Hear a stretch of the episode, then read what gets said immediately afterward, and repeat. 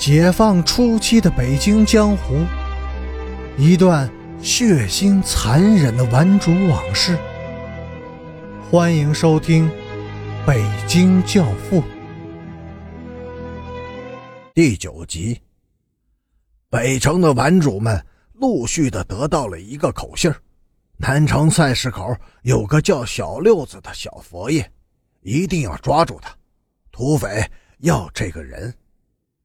于是，一张网在南起长安街，东到朝阳门，西到海淀镇的广阔地域内张开了，静静的等着鸟儿的自投罗网。同时，还有人在紧张的追查着白脸和小六子。张科长在给上级的一份敌情报告中说：“四清运动。”在北京城区全面的展开以后，社会上的阶级敌人和潜藏在党内的修正主义分子不甘心失败，他们勾结起来，疯狂地向无产阶级专政发动了进攻。目前，阶级斗争的一个突出动向，是一小撮社会渣子和流氓学生组成的流氓团伙，在和无产阶级争夺接班人。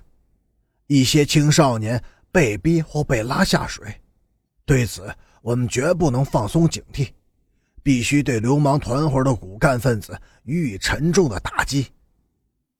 本地区最大的流氓头子王某某，绰号白脸原为南城中学高三的学生，出身反动资本家。王某某和他的团伙长期以来多次进行偷窃、抢劫、强奸等犯罪活动。对人民群众的生命财产造成了极大的威胁。慑于无产阶级专政的威力，王某某于今年四月初潜逃。据群众反映，王某某最近曾和一名绰号叫“小六子”的惯偷在前门一带活动。四名精悍的公安干警在街道治安委员的领导下去逮捕了小六子。那小子住在小动物，喏。就是挨着厕所的那间。治保委员指着一间低矮破旧的小木屋说：“他自小就没亲没故的，自己一个人挑门户过日子，也怪可怜的。”可能是发觉自己有点走了嘴，他又赶紧补充了几句：“不过这小子特别的坏，那次我们二丫头上茅房，门。”并没有上锁，连撂吊子也没有。踹开门后，一股腥臊的潮气扑面而来，熏得人直流眼泪。屋里黑的什么也看不清楚，把灯开开，灯蛇在哪？什么？这屋没安电灯？搜查仅用了四分钟，屋内除了一张铺板、一床旧棉套以外。就只有一个水缸了，棉套里未发现赃款，水缸底下也没有赃物。看样子，人是有几天没着家了。蹲坑的堵他。干警们看了看漆黑的四壁，都犹豫了。地上有土鳖、潮虫，铺板缝里挤满了臭虫，棉套里少不了虱子、跳蚤。那么头顶上呢？按照生物链的原理，那里应该会有蜥蜴吧？公交车门刚打开一条缝，小六子就起身下了车。从本能上说，他想撒开鸭子就跑，离开这辆随时都有可能炸窝的车越远越好。但是经验告诉他，绝对不能跑。街上。到处都是阶级斗争的弦绷得紧紧的人，哪怕稍微有点慌神都会引起路人的怀疑，招来大祸。好在车会过一会儿就会自己跑开的。下车时，他没来得及知会一下钱慧，不过这样也好，钱慧的那两个肉馒头能把那老小子多稳定一会儿。麻烦的是。以后钱慧恐怕会说自己密货，七八张嘴都说不清楚啊。紧走几步，快进胡同了。小六子回头一看，车终于关上门开走了。他偷偷的笑了。只有这个时候，那份货才真正的属于了他自己。得，就在这等着吧，等下趟车，坐一站地，准能找到钱汇。小六子开始想钱汇了，想着晚上和他在一起。糟了，炸了！他是先有的预感，然后才听到开出不远的车内。传来的叫喊声：“我的钱被偷了！停车，快停车！别让这个女的跑了！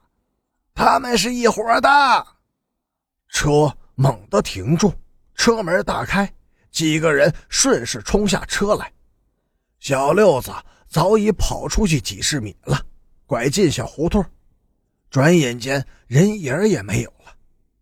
街上、胡同里都是人。乱哄哄的搜索着，乱哄哄的议论着，并没有什么结果。慢慢的，也就开始散了。丢钱的主被人哄劝一番，哭丧着脸去了派出所。有几条汉子并没有走，他们装作是在自家门口乘凉的，把胡同的各个出口牢牢的把住了。这些汉子一个个不动声色。老谋深算的，都是一些捕猎的好手。一个多小时以后，猎物这才露了头。一个穿着条脏乎乎的裤衩，光着上身，瘦的能数清肋巴骨的半大小子，急匆匆的从一个院门走了出来。他的手里拿着半个破碗，像是刚从家里出来。要到街对面的小卖铺去打黄酱。北京人都爱吃炸酱面条。刚出胡同口，他就被两条大汉给掐住了。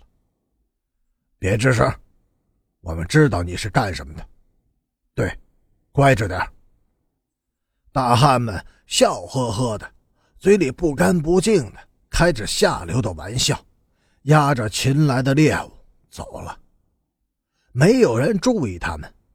北京小胡同里的半大小子们都是这么开玩笑的，玩的低级、野蛮，大的欺负小的。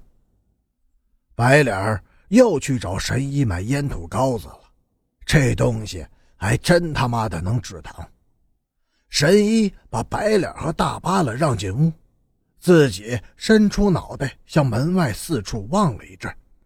这才把屋门紧紧的关上，让座，倒茶，一番客套之后，他撩开帘子进了里屋，抠搜了好大一会儿，才拿出黄豆粒大小的一块烟土膏子，就剩这么多了，还是解放前的存项呢。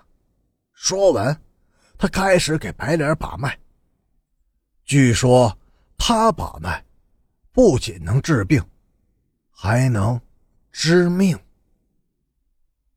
感谢您的收听，下集更精彩。